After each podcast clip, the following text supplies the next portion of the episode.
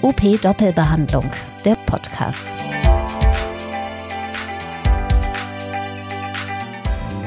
Die Corona-Pandemie hat die Digitalisierung unseres beruflichen Alltags vorangetrieben, etwa im Bereich Weiterbildung. Wie gut funktioniert dies für die Heilmittelbranche? Also welchen Mehrwert haben Online-Seminare gegenüber herkömmlichen Veranstaltungen? OP-Herausgeber Ralf Buchner hat darüber mit der Buchner-Referentin Brigitte Haste gesprochen.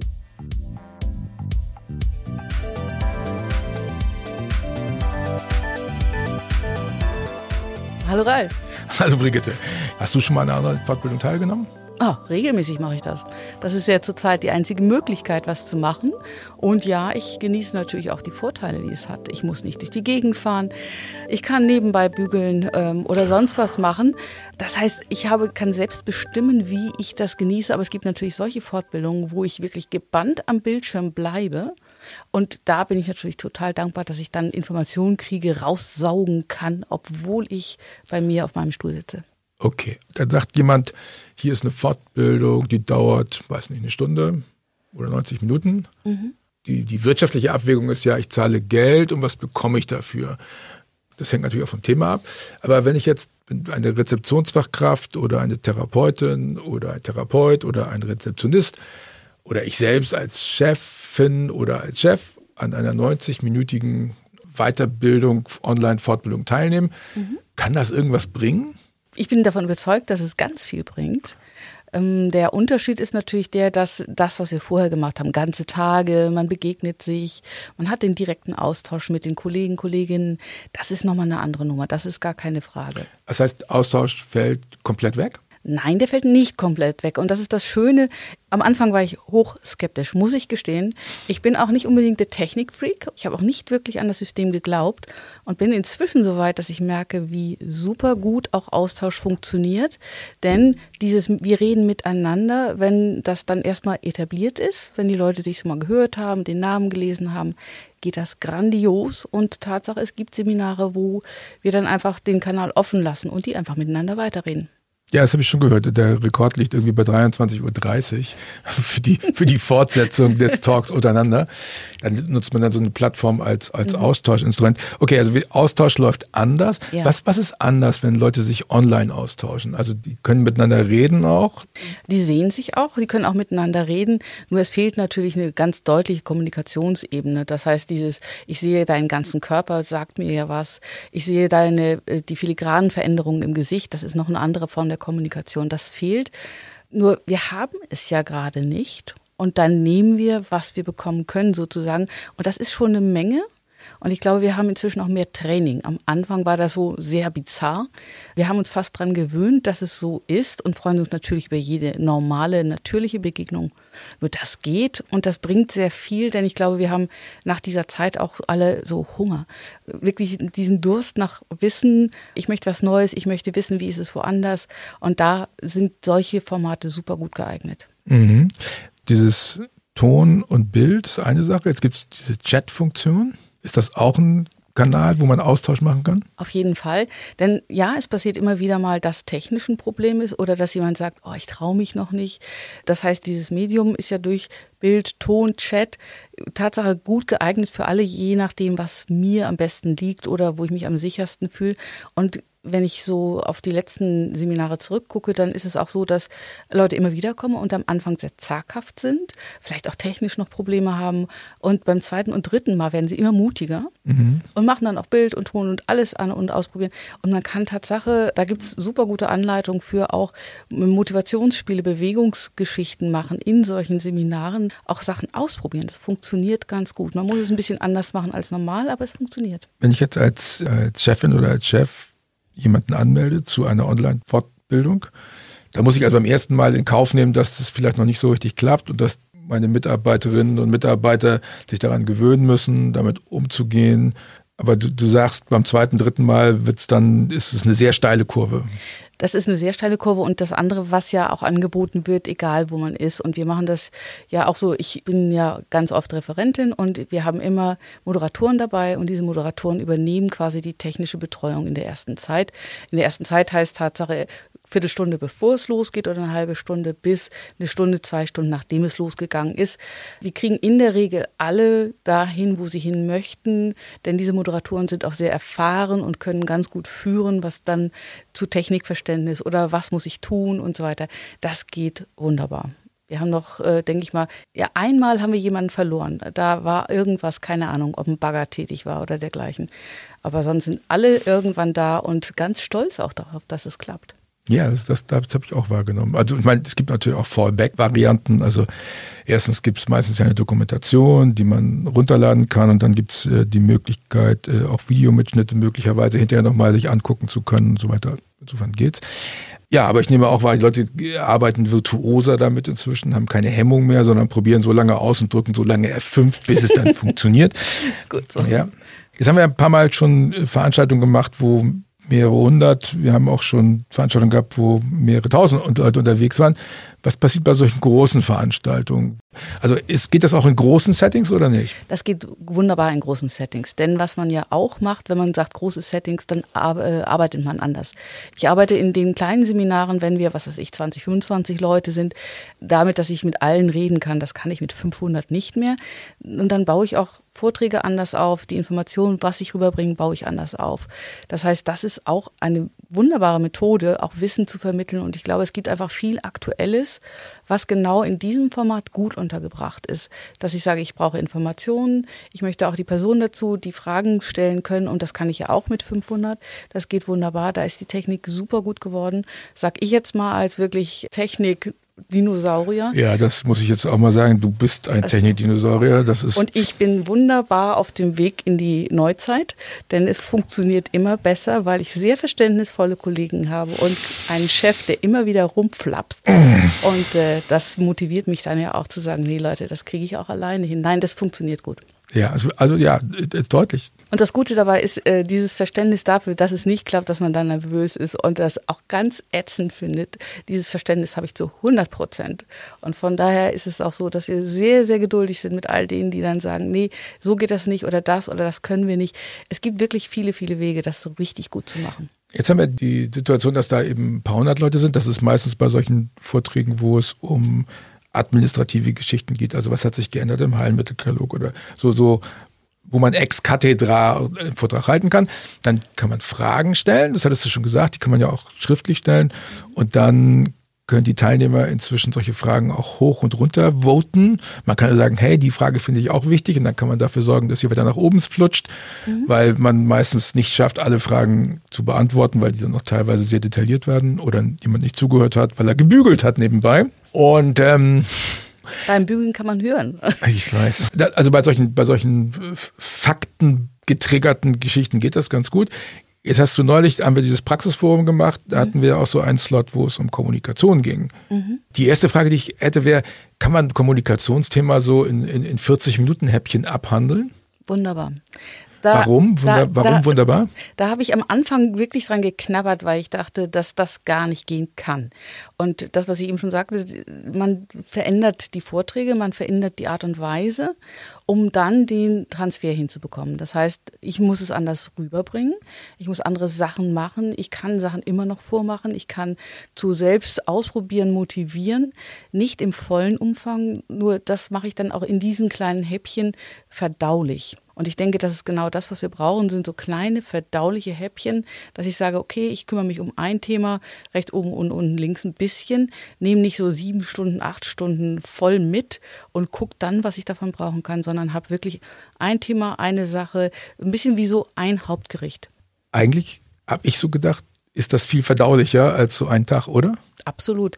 Also ich bin von diesem Format sehr überzeugt und ich merke, dass auch dieses, ich habe ein Thema, da gehe ich auch inzwischen eher dann rein und sage, okay, ich habe nicht fünf Themen und die müssen aneinandergereiht werden. Denn Tatsache, online ist auch anstrengend, weil wir natürlich äh, uns fixieren, fokussieren auf den Bildschirm, genau zuhören und dergleichen, vielleicht Störgeräusche haben.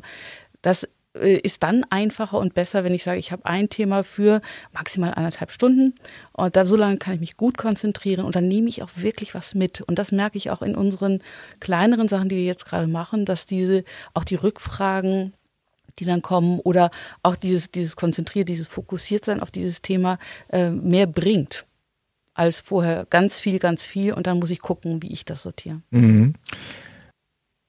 Wenn du jetzt mal Revue passieren lässt, diese 40-minütigen Kommunikationsschnipsel, das habe ich auch wahrgenommen, wenn man sowas vorbereitet, dann wird man wesentlich konkreter, als man jemals wird, weil man sich sozusagen ja auch selbst abgrenzen muss. Wenn man die Story einigermaßen sinnvoll erzählen will, dann muss man sich genau überlegen, okay, welches Setting ist das? Was ist das Problem?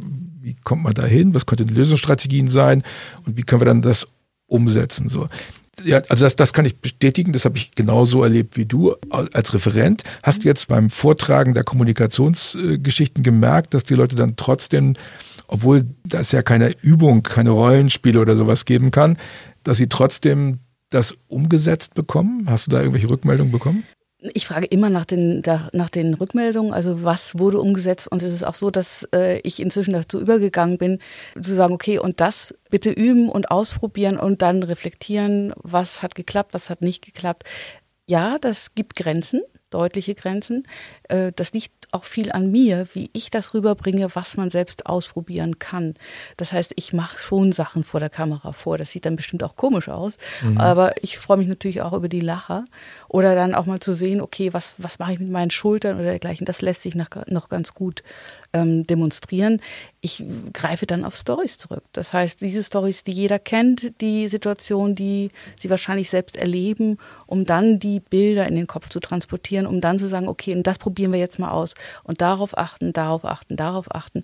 Das heißt, ja, ich kann einen Großteil dieser Übungen durch Beispiele transportieren und eben die Motivation, was auszuprobieren. Auf Kleinigkeiten zu achten, auf Details zu achten. Das ist sicherlich nicht so umfangreich wie sonst, nur ich glaube, dass es auch gerade in dieser Fokussierung sehr sinnvoll ist. Hast du erlebt, dass du was vormachst, jemand sagt, oh, das geht bestimmt nicht und jemand aus der Gruppe dann sagt, hey, das mache ich jeden Tag und das funktioniert tadellos?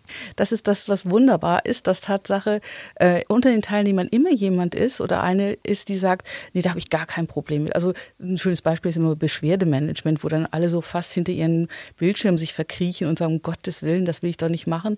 Und dann gibt es immer Leute, die sagen, ey, das ist doch genial, das macht doch richtig Spaß. Und da merke ich dann auch so dieses, da befruchten die sich gegenseitig im Sinne von, die motivieren sich auch gegenseitig und sprechen dann auch miteinander. Das heißt, das ist so eine Zeit, wo ich mich total drüber freue, wenn die untereinander sich auch austauschen. Ich fordere auch massiv dazu auf und das funktioniert. Jetzt bin ich der Chef, der das bezahlt und dann höre ich von dir, dass meine Leute dann nur sitzen und sagen, ja, genau so mache ich es auch. Lohnt sich das trotzdem, meine Leute dahin zu schicken, auch wenn die das eigentlich ganz toll können? Das ist äh, das wunderbare Feedback, was wir auch bekommen, ja, natürlich sind da Leute, die sind richtig gut und die nehmen dann mit, dass sie richtig gut sind. Und ich glaube, das ist so eine Art Selbstbestätigung, die es auch wert ist, denn auch das wird man merken, dass wenn jemand, und da sind Chefs nicht also oftmals ist da Optimierungsbedarf oder Potenzial zu sagen, äh, ich bestätige meine Rezeptionskräfte darin, dass sie gut sind. Und wenn sie dann in so einer Gruppe sitzen und merken, ey, das, was da gesagt wird oder die Beispiele, die kommen oder so, ja, die wette ich doch locker ab, da bin ich doch schon richtig gut. Ähm, da war dann einer, der gerade sich selbstständig macht und wissen wollte, wie das mit der Rezeption funktioniert, also Inhaber einer Praxis, der dann mit einer Rezeptionskraft nach dem Seminar noch weitersprach, weil er von dieser Frau völlig begeistert war, dass die gesagt, ja, das haben wir gemacht, das haben wir gemacht, so haben wir es gemacht und so machen wir das. Und dieses, äh, wir lernen voneinander, wir lernen miteinander und ja, es funktioniert hervorragend, sich gegenseitig dann auch Beispiele zu geben und sich gegenseitig auch zu loben, auch zu bestätigen, dass das toll ist. Die Frau war toll, kriegte das bestätigt und ist nochmal zwei Zentimeter höher rausgegangen und hat gesagt, genau so mache ich es jetzt weiter. Ja, es gibt, es gibt Seminare, zu denen man tatsächlich hingeht als Teilnehmer, um sicher zu sein, dass man es richtig macht. Definitiv. Also kein rausgeschmissenes Geld, wenn man nichts Neues lernt? Ich glaube, dass wir, egal was wir machen, jeden Tag was lernen und immer wieder was lernen. Und wenn wir nur lernen, dass andere haben das Problem, das habe ich nicht, oder auch zu sagen, okay, es gibt eine andere Sichtweise, denn das ist ja auch etwas, was ich möglicherweise nutzen kann, zu sagen, okay, das kann auch anders gehen oder so könnte man das auch sehen. Das ist immer eine Erweiterung des Horizonts, immer. Ja. Das habe ich bei diesem, bei diesem Praxisforum auch mitgenommen, dass die Leute ganz happy waren, so über sich als gesamt riesengroße Gruppe und äh, die, die haben sich so gegenseitig richtig heiß gemacht und wir haben jetzt einen Abschluss. Ich habe noch nie bei einer Abschlussrunde, wo ja inhaltlich nichts passiert, außer dass alle Referenten nochmal so zusammenkommen und sich fragen, was machst du, was machst du, wie war es so. Und da waren mindestens zwei Drittel des gesamten Teilnehmerfelds sind in diese Abschlussrunde gekommen und sind auch da geblieben und haben also sich zehn Minuten angehört, wie sich die Referenten so privat unterhalten haben. Ist das ein gutes Zeichen? Ich denke auf jeden Fall. Ähm, es gibt etwas, was für mich wirklich auch äh, so, eine ganz große Botschaft ist. Rezeptionsfachkräfte haben kein Forum in dem Sinne. Sie haben keine Vereinigung, keine Kammer, keinen äh, Berufszusammenschluss, weil sie, weil es ja kein in dem Sinne Beruf ist, sondern äh, die sind dann immer als Einzelkämpfer vor Ort oder zu zweit oder zu dritt. Und auch das war in den Seminaren auch immer wichtig, dass sie sich gegenseitig bestärkt haben, weil sie alle im gleichen Boot sitzen. Das merken sie dann. Das merken sie an den Fragen, das merken sie an den Themen und sie wissen, dass sie voneinander wahnsinnig viel lernen können. Das heißt, alleine, also in den Seminaren, die wir live hatten, äh, waren die Pausen so wahnsinnig wichtig. Und äh, da, da passierte ganz viel, selbst sehr viel Bestätigung, ähm, gar nicht mehr Fachwissen, sondern auch mal austauschen, wie ich mich fühle, wenn ich da sitze, dass ich ausgeliefert bin oder dass keine Anerkennung kommt oder, oder, oder, dass ich der Prallbock bin für viele Sachen und dass ich nicht alleine bin. Alleine das hilft. Das heißt, wenn ich jetzt als Chef, Chefin meine Rezeptionistin, meinen Rezeptionisten zu einer Online-Fortbildung anmelde, dann mache ich das auch, um mich führungstechnisch zu entlasten, weil ich dann bestimmte Sachen über die Fortbildung wegkriege. Stimmt das? Ganz bestimmt sogar, denn für mich ist Rezeptionskraft äh, wirklich so ein Herz einer Praxis.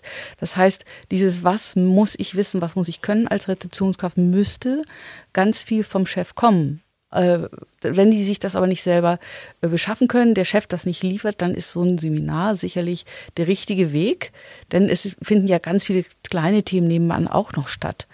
Und das heißt, da kriege ich das Wissen, da kriege ich auch Bestätigung, da kriege ich möglicherweise auch Anregungen, die ich einfach in der, im eigenen System gar nicht bekommen kann.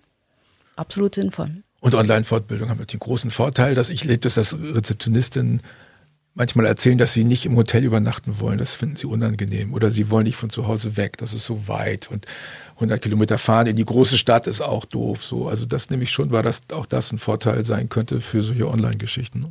Auf jeden Fall, denn es ist ja auch so, dass viele Teilzeit arbeiten, also mhm. gar nicht voll.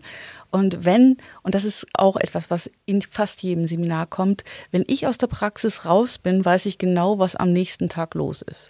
Denn dann sammelt sich alles und wenn ich anderthalb Tage weg bin, weil ich auch noch gereist bin oder sowas, dann habe ich da anderthalb Tage Chaos liegen, was ich dann aufräumen muss. Das heißt, ich werde quasi bestraft, wenn ich nicht da bin. Und das möchte keiner und die sind sehr, sehr dankbar für diese kleinen Portionen, auch zu sagen, ey, ich kann da bleiben, ich kann mir das angucken, ich kann mit anderen reden.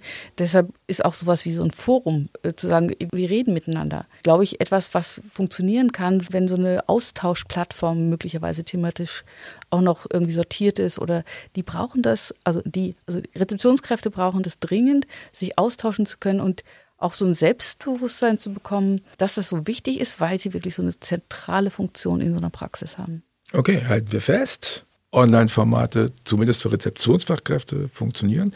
Für Praxisinhaberinnen und Inhaber auch auch für Therapeutinnen und Therapeuten, wenn es nicht um Therapie geht. Aber neulich habe ich zum 1577. Mal eine Therapeutin gefragt, wie viel Prozent deiner Leistungswahrnehmung beim Patienten hängt von Kommunikation ab und wie viel Prozent hängt von Therapie ab. Was hat sie geantwortet? Keine Ahnung, sag's mir. 80-20. 20 Fachlichkeit, 80 Prozent Kommunikation. Ja. Das sagt fast jeder. Also meine Studis ja. sagen das alle. Äh, alle, die mit den Leuten reden, sagen ja, okay, also die Fachlichkeit ist schon wichtig, die muss da sein, aber das, was Ausschlaggebend ist für die Leistungswahrnehmung, ist die Kommunikation. Und das kann man gut online machen. Dazu muss man nicht irgendwo hinfahren. Das kann man tatsächlich so hinkriegen. Und ich denke, diese 80-20-Regel gilt genauso für Rezeption. Wenn ja. ich eine gute Rezeption habe, macht die 80 Prozent ihrer, ihrer Arbeit über Kommunikation und dann funktioniert das auch. Ja. Wir sind alle Menschen und wollen so behandelt werden. Ja, das ist ein schönes Schlusswort. Dankeschön. Brigitte, vielen Dank. Ich danke dir. Okay, ciao. Mach's Und gut. Ja, danke auch unseren Zuhörern. Das war UP Doppelbehandlung, der Podcast rund um Therapie und Praxis. Zu hören auf op-aktuell.de sowie überall dort, wo es Podcasts gibt.